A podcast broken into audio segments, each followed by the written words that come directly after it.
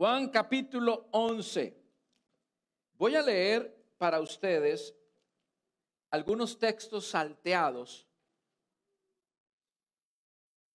algunos textos que el Señor puso en mi corazón. Y es una historia que todos, aquí estoy seguro que todos, y allá en casita, estoy seguro que todos y todas han escuchado alguna vez.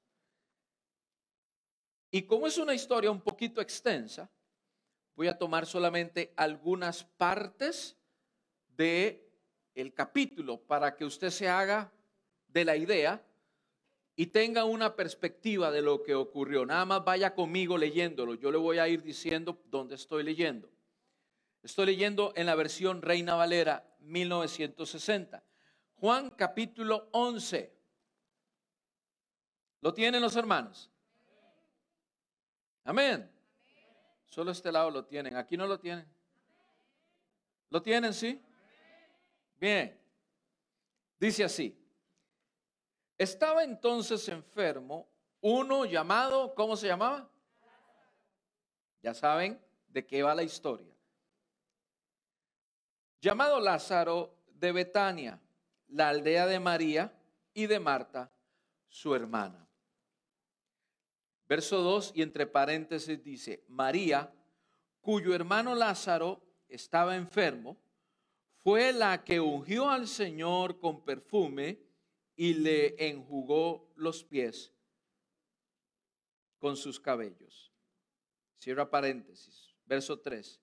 Enviaron pues las hermanas para decir a Jesús, Señor, he aquí, el que amas está enfermo. Verso 4. Oyéndolo Jesús dijo, esta enfermedad no es para muerte, sino para la gloria de Dios. ¿Sino para qué? ¿Sino para qué? A ver, dígalo con alegría. ¿Sino para qué? Esta enfermedad no es para muerte, sino para la gloria de Dios. Para que el Hijo de Dios sea glorificado con ella. He llamado a este mensaje, verás la gloria de Dios. Tomando como base parte de este texto que acabamos de leer y otro que les voy a decir que lean. Váyase conmigo al verso 5. Y amaba Jesús a Marta y a su hermana y a Lázaro. Cuando oyó pues que estaba enfermo, se quedó dos días más en el lugar donde estaba. Qué interesante, ¿no? Normalmente cuando nos dicen, está enferma, está enfermo, ¿qué es lo que hacemos? Dejamos todo lo que está pasando, ¿para qué? Para de inmediato llegar al lugar donde está el enfermo, donde está la enferma. Sin embargo, Jesús hizo lo contrario a lo que haríamos nosotros. Dice, que se quedó dos días más donde estaba. Qué curioso. Váyase conmigo al verso 14. Dice, entonces Jesús les dijo claramente, Lázaro ha muerto. ¿A quién le dijo? A sus discípulos. Verso 15. Y me alegro por vosotros de no haber estado allí para que creáis más. Vamos a él. Jesús le está diciendo a sus discípulos, muchachos, Lázaro ha muerto. Pero ¿saben qué? Me alegro que no estuviésemos ahí. De no haber estado allí para que creáis. ¿Quién crea? Sus discípulos. Dice, pero ¿saben qué? Vámonos pues. Vámonos de camino para allá. Verso 17. Vino pues Jesús y halló que hacía ya cuatro días que Lázaro estaba en el sepulcro.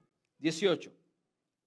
Betania estaba cerca de Jerusalén, como a 15 estadios, y muchos de los judíos habían venido a Marta y María para consolarlas por su hermano. 20. Entonces Marta, cuando oyó que Jesús venía, salió a encontrarle, pero María se quedó en casa. Y Marta dijo a Jesús, Señor, si hubiese estado aquí mi hermano, si hubieses estado aquí, mi hermano no habría muerto. 22. Mas también sé ahora que todo lo que pidas a Dios, Dios te lo dará. Jesús te dijo, Jesús le dijo, tu hermano resucitará. Este es el, este es el encuentro de Jesús con una mujer llamada Marta. Ahora vamos al encuentro de Jesús con una mujer llamada María. Vaya conmigo al verso 28. Habiendo dicho esto, Marta, escuche bien, habiendo dicho esto, Marta fue y llamó a María, su hermana, diciéndole en secreto, el maestro está aquí y te llama. Ella, cuando lo oyó, se levantó de prisa y vino a él. Esta es María la que enjugó con sus pies a Jesús. Perdón, con sus cabellos los pies de Jesús. Y dice, vamos al, al 32, aquí está el encuentro. María, cuando llegó a donde estaba Jesús, al verle, se postró a sus pies diciendo, Señor, si hubieses estado aquí, no hubiera muerto mi hermano. Jesús entonces, al verla llorando, y a los judíos que la acompañaban también llorando, se estremeció en espíritu y se conmovió. Estamos hablando de Jesús que ya sabía el final de la historia. Ya sabía que Lázaro iba a ser levantado de entre los muertos. Pero dice que Jesús miró tanto llanto que su espíritu se conmovió. Y dice ahí, 34, y dijo, ¿dónde le pusiste? ¿Dónde le pusiste? Esto lo dijo Jesús. Le dijeron, Señor, ven y ve. Y en ese momento, el verso 35 dice, Jesús lloró. 36. Dijeron entonces los judíos, mirad cómo la amaba. Cómo le amaba. 38. Váyase conmigo rápido al 38. Jesús, profundamente conmovido otra vez, vino al sepulcro. Era una cueva y tenía una piedra puesta encima dijo Jesús, quitad la piedra. Marta, la hermana de Marta, la hermana del que había muerto, le dijo, Señor, y ya, porque es de cuatro días, cuarenta. Jesús le dijo, ¿no te he dicho que si crees, verás la qué? Le dijo hace un momento en el verso 4, dijo Jesús, para que el Hijo de Dios sea glorificado. Esta enfermedad no es de muerte, sino para la gloria de Dios. Y unos versos después Jesús le dice, Marta, no te he dicho que si creyeres verás la gloria de Dios. 41. Entonces quitaron la piedra de donde había sido puesto el muerto. Y Jesús, alzando los ojos a lo alto, dijo, Padre, gracias te doy por haberme oído. Yo sabía que siempre me oyes, pero lo, he, pero lo dije para, por causa de la multitud que está alrededor, para que crean que tú me has enviado. 43. Y habiendo dicho esto, clamó a gran voz, Lázaro, ven fuera. Y 44 y final dice, y el que había muerto salió atadas las manos y los pies con vendas y el rostro envuelto en un sudario. Jesús le dijo, desatadle y dejadle ir. Incline su rostro. Padre, te doy gracias por esta lectura, te doy gracias por esta palabra. Señor, gracias porque tu palabra nunca regresa vacía y siempre causará, Señor, siempre hará aquello por la cual fue hecha. Y oro para que esta palabra, Señor, cumpla este cometido, cumpla este propósito. Te pido que llenes mis labios de tu sabiduría, de tus palabras. Todo esto lo oro en el nombre de Jesús. Amén y amén. Bien, póngame atención aquí los próximos minutos. Todos hemos escuchado esta hermosa historia muchas veces. El día de hoy yo quiero sacar de esta historia tres verdades que creo que van a tocar su vida. Pero antes de hablar de estas verdades, déjeme introducir mi pensamiento con estas, estos pequeños párrafos que el Señor me dio ayer por la noche.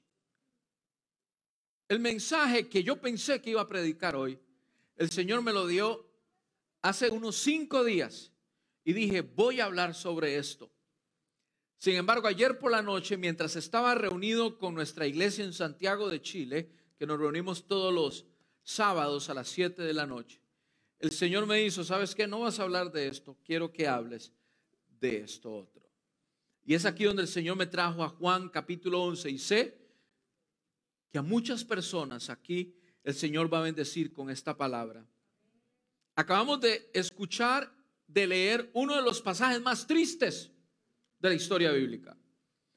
Además de la muerte de Jesús de Nazaret, de su crucifixión, este es otro pasaje triste que trata de la muerte de un ser querido. A tal punto la tristeza que el mismo Jesús lloró. Debemos de saber que usted y yo como cristianos, mientras estemos aquí en este mundo, nada pasa por accidente. Los errores, las desilusiones, situaciones que pasan todos los días, todas estas son pruebas que debemos enfrentar y no solamente enfrentar, debemos aprobar si queremos ver la gloria de Dios en nuestras vidas. ¿Alguien dice amén a eso? Si tú quieres ver la gloria de Dios en tu vida y a tu alrededor, debes de afrontar la prueba, la dificultad y no solamente afrontarla, debes de aprobarla. Debes de verte aprobado. Cuando entendemos que Dios usa las dificultades, las cosas que no nos gustan para prepararnos, entonces entendemos que no debemos de quejarnos cuando las cosas se van cuando las cosas no van como yo las pido, como yo las quiero. Recuerde que para los hijos de Dios todas las cosas obran para bien. Tú debes de entender que todo lo que ocurre, Dios lo está utilizando para prepararnos. ¿Para qué? Para ver su gloria. ¿Cuántos quieren ver la gloria de Dios? Cuando tú haces las cosas correctas, cuando estás en medio de las dificultades, escúchame bien, te vuelves fuerte y tus raíces empiezan a romper la tierra y te vuelves maduro. Voy a repetir esto. Cuando tú haces las cosas correctas en medio de las dificultades, entonces te vuelves fuerte. Tus raíces espirituales empiezan a romper la tierra y te vuelves maduro y madura. ¿Alguien me está escuchando el día de hoy? Por eso es que Dios no remueve todo al instante, así como tú se lo pides. Señor, que suceda esto, dame esto. Por eso Dios no lo remueve al instante. Algunos oran, Señor, quítame este problema, cambia a esta persona, hazme las cosas un poco más sencillas. Pero si siempre quieres que las cosas sean fáciles y sencillas, entonces nunca, nunca estarás preparado, nunca madurarás, nunca crecerás, nunca te volverás más fuerte. Creemos en los tiempos, perdón, crecemos en los tiempos difíciles, crecemos cuando nuestra fe es estrechada y probada. Crecemos cuando no vemos las cosas cambiar. Crecemos cuando vemos que las cosas son adversas. Ahí es cuando realmente crecemos. Es posible entender entonces que si Dios no cambia mis circunstancias alrededor, es porque me está cambiando a mí. ¿Alguien dice amén?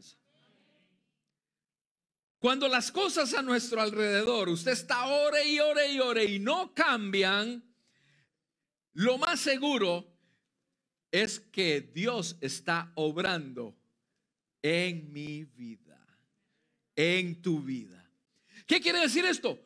Que estoy creciendo, que estoy madurando, que me estoy haciendo más fuerte espiritualmente y que me estoy pareciendo más a Jesucristo.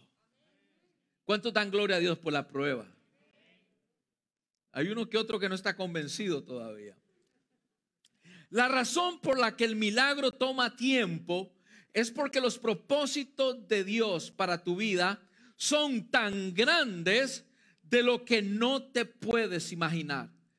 Pero si apruebas esta dificultad, Dios mostrará su gloria sobre tu vida. ¿Alguien dice amén a eso? No pelees con tiempos adversos, no pelees con la incomodidad, no te quejes por las cosas que no cambias, que no cambian. Has estado haciendo las cosas bien y peor se pone la cosa. ¿A cuánto les ha pasado eso? Que hacemos las cosas bien y parece que peor se pone el asunto. Se pone peor la cosa. ¿Sabes qué? Dios sabe lo que está haciendo contigo, en tu vida, con tu familia y sus propósitos se cumplen en el nombre del Señor sobre tu vida. Si todos los días te levantas con una buena actitud y dices, como dice el Salmo 118, este es el día que Dios ha hecho, yo me alegraré y me gozaré en el Dios de mi salva. Si tú te levantas con esa actitud, una actitud de agradecimiento, la palabra la semana pasada nos hablaba de lo importante que es el agradecimiento. El agradecimiento es la puerta de la o la puerta hacia la bendición.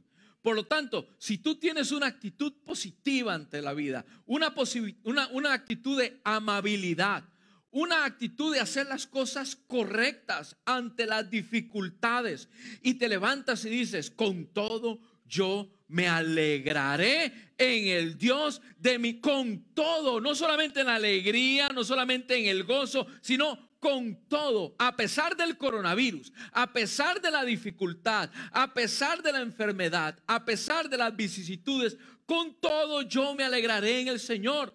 Entonces, ¿qué es lo que está ocurriendo aquí? Tú estás aprobando la prueba. ¿Cuántos buenos estudiantes hay aquí el día de hoy? Todos somos estudiantes aquí. Pero lo que pasa es que hay unos estudiantes que bajan los brazos muy rápido. Hay estudiantes que por todo se quejan. Hay estudiantes que ni siquiera aguantan la prueba un día, dos días, tres días. Por todos se están quejando y quejando. Pero gracias a Dios que los que me están mirando y los que están aquí no son de esos que se pasan quejando por todo, sino que aquí están aquellos que quieren ver la gloria del Señor en sus vidas y dicen, amén, gloria a Dios, con todo yo me alegraré en el Señor, me levanto con alegría, con una actitud positiva y a pesar de las dificultades, voy hacia adelante. Estás pasando la prueba, estás aprobando la dificultad. Hasta donde sé, cuando las personas van al gimnasio y empiezan a alzar esas pesas que son tan pesadas, 5 libras, 10 libras, 20 libras, 30 libras, 50 libras. Recuerdo cuando estaba en el gimnasio y empezaba a alzar esas pesas, el día siguiente, ¿qué es lo que pasaba al día siguiente? ¿Alguna vez has ido al gimnasio? ¿Alguna vez has alzado esas pesas?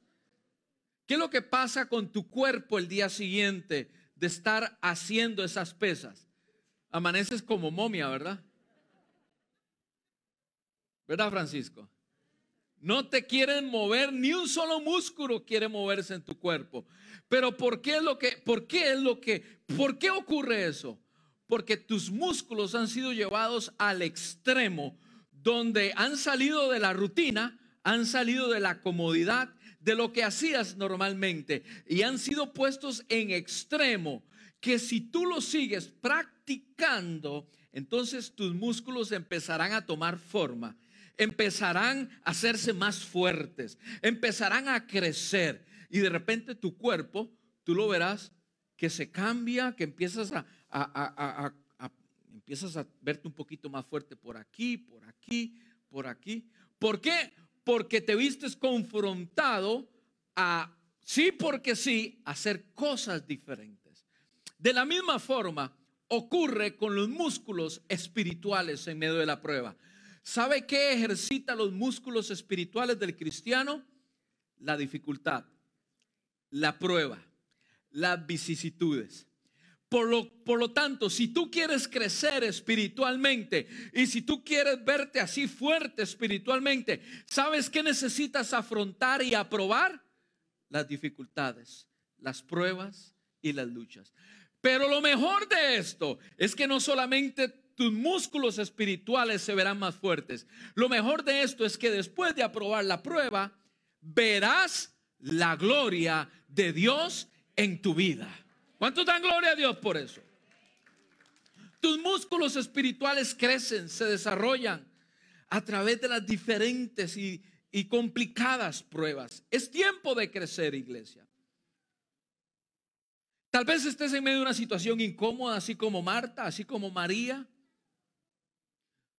Tal vez estás en un momento difícil, tal vez no ha ocurrido alguna muerte a tu alrededor, gracias a Dios, pero si estás pasando alguna prueba difícil.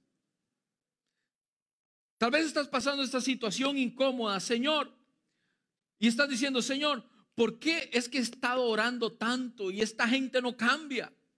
¿Por qué es que me está ocurriendo esto con mi jefe?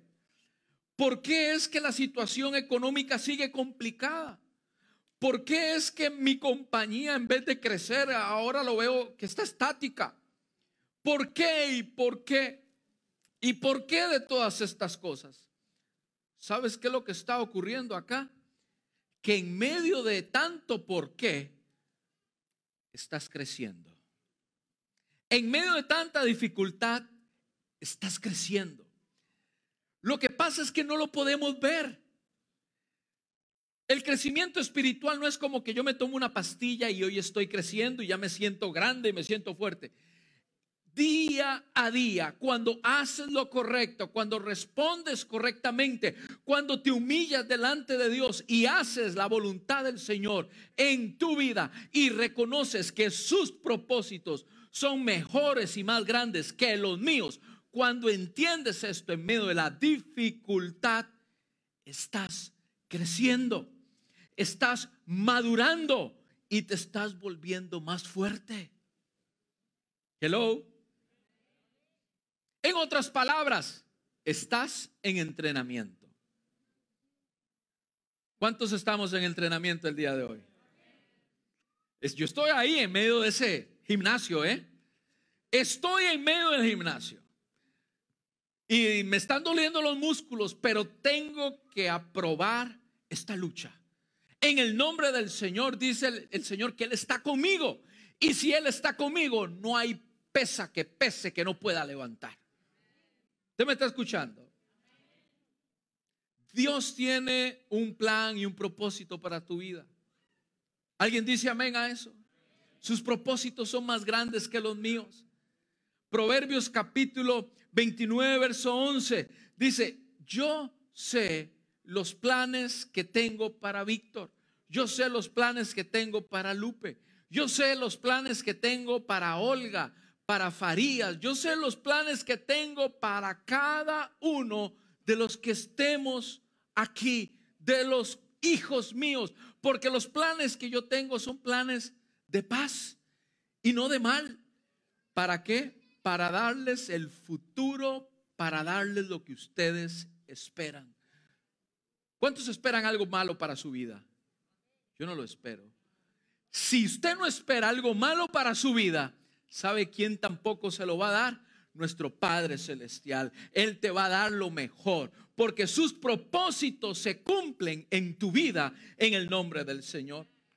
No te desanimes por lo que no funciona. No te desanimes por el mucho tiempo que está tomando y no cambia. No te desanimes por las circunstancias.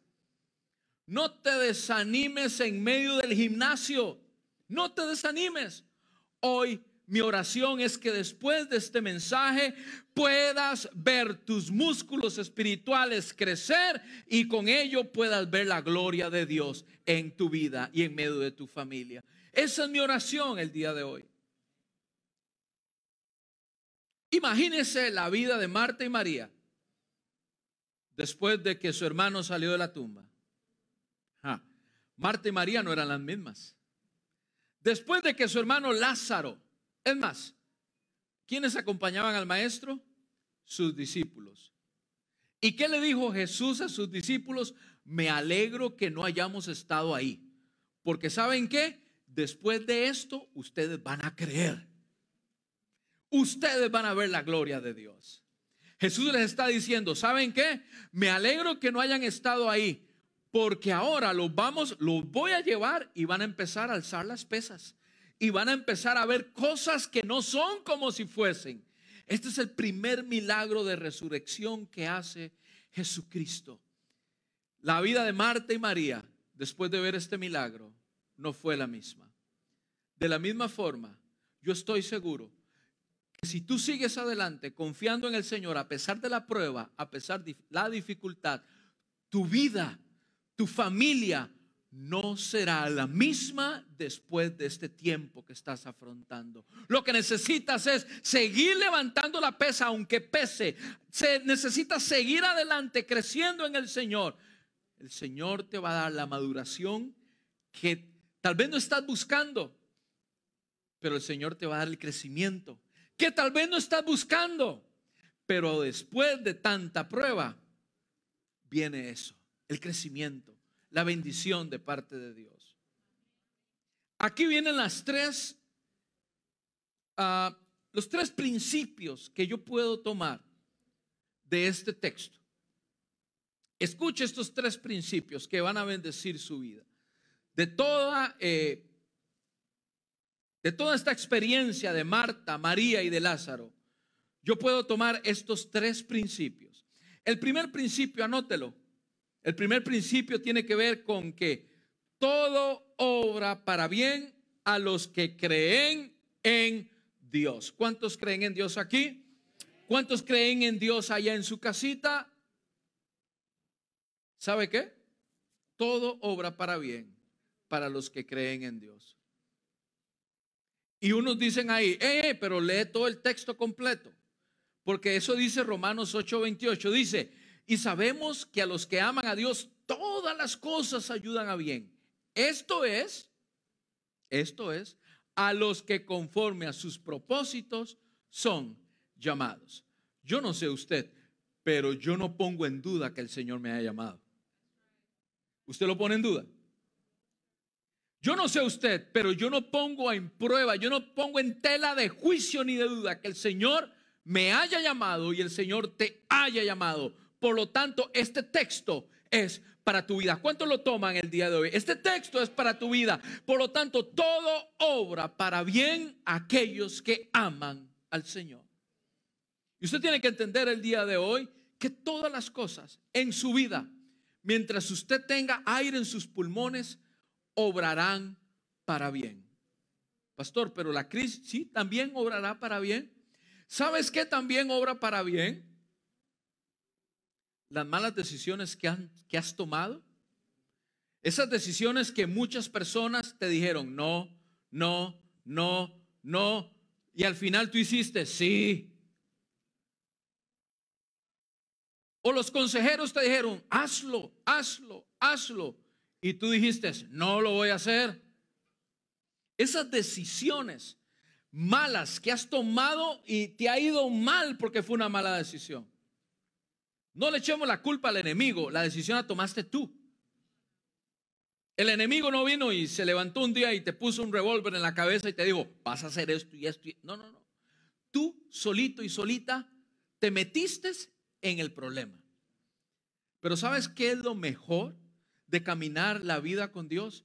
Es que a pesar de las malas decisiones que tomemos, el Señor es nuestra esperanza, el Señor es nuestro pronto auxilio y usará todo tipo de prueba y dificultad, inclusive tus malas decisiones, para poner propósito en tu vida y para bendecirte. ¿Alguien dice amén a eso?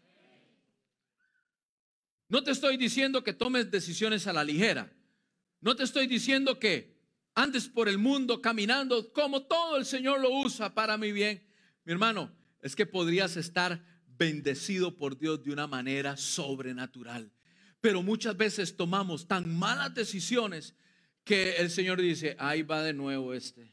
Parece que no aprende y tomamos una mala decisión y otra mala decisión y otra mala decisión y otra mala decisión. Lo vemos a diario, ¿verdad, pastora? Desafortunadamente lo vemos a diario. Personas que salen de una y no han salido de una, ¿para qué? Para meterse en la otra. Y no han salido de esa, no, ya tienen dos y quieren otra más. Y se meten, Dios santo, pero ¿Dónde les está cayendo la palabra que estamos predicando? ¿Dónde está? Es más, dejemos, no le digan a nadie que estoy diciendo esto. Dejemos la Biblia de lado. Dejemos la palabra de lado. Sentido común. ¿Dónde está el sentido común de algunas personas? ¿Dónde está la coherencia? Yo sé que el Señor te hizo un ser inteligente, por eso estás aquí. Hay personas que parece que el sentido común, que llegaron tarde a la fila de la repartición del sentido común. No les tocó nada. Mi amado, mi amada, lámpara es a nuestros pies este libro.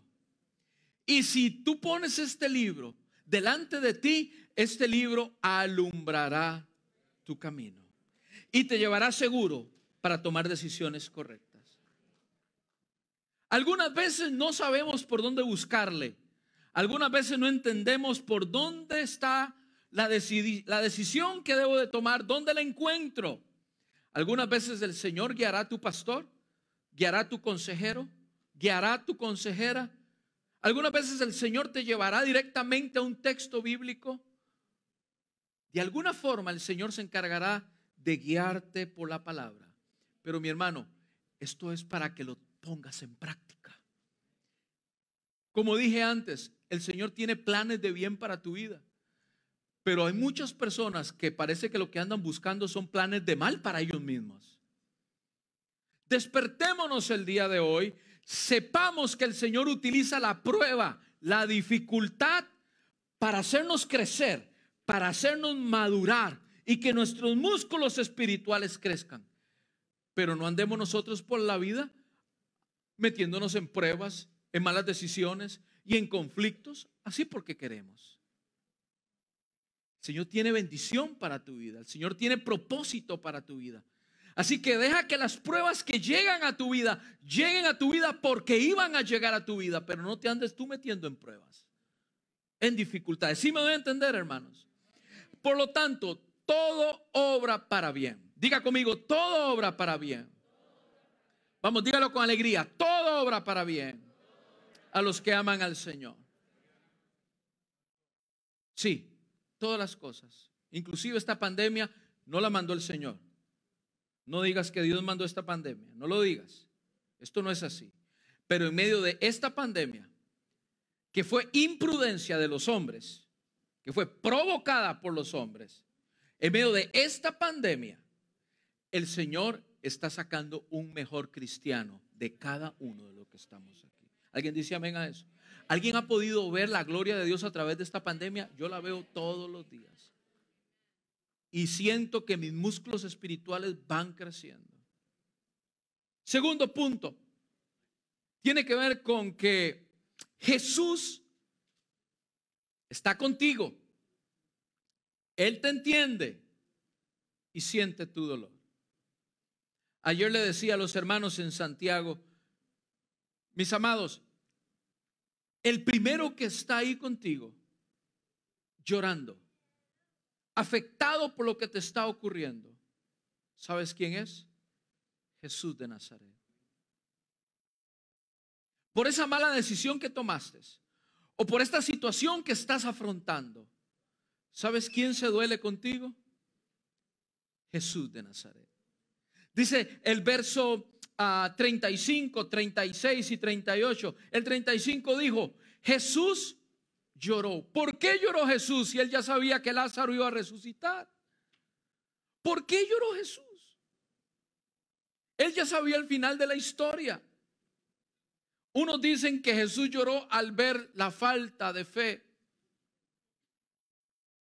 Yo sencillamente creo, siento en mi espíritu, que Jesús lloró por lo que dice el verso 30 y 38.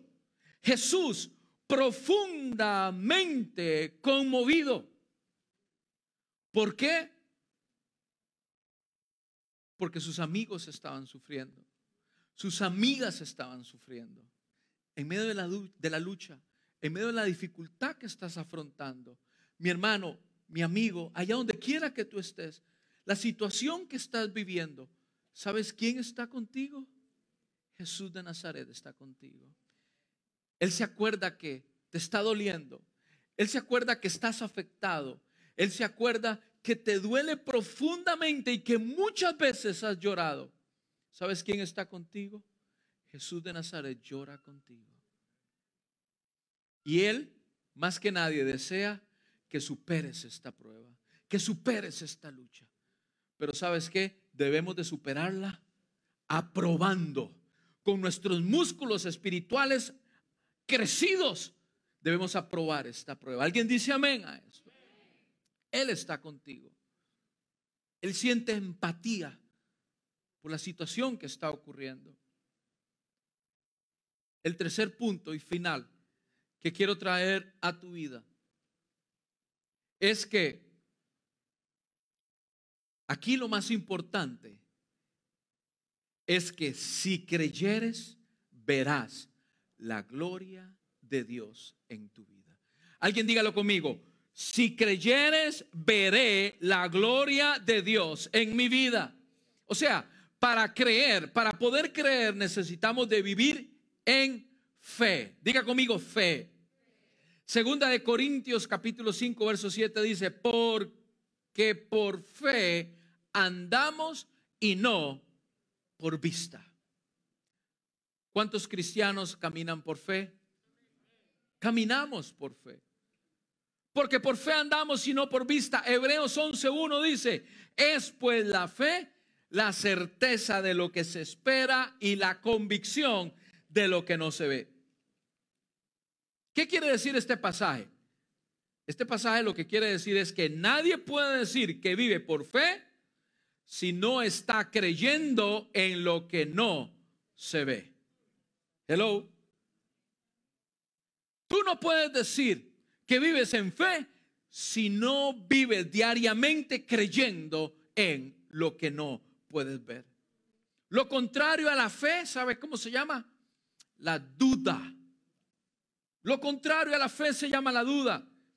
Y para los que viven en duda, este pasaje de Hebreos 11.1 dice, yo no tengo certeza, yo no tengo convicción, yo quiero ver las cosas. Así dice el pasaje de Hebreos 11.1 para aquellos que viven en duda. Yo me muevo por lo que veo. Amados hermanos, los cristianos tenemos que saber caminar en fe y saber que esta situación que estamos pasando ya yo me veo aprobado, ya yo me veo al otro lado, ya yo me veo en victoria, ya yo me veo en gozo. Por lo tanto, hay alegría en mi corazón, hay una buena actitud en mi corazón, hay agradecimiento en mi corazón. ¿Por qué? Porque yo veo las cosas que no son como si fuesen. Nadie puede decir que vive en fe si no cree en lo que no se ve. Lo que vivimos por fe y en fe, los que vivimos por fe y en fe, le creemos a Dios y punto final.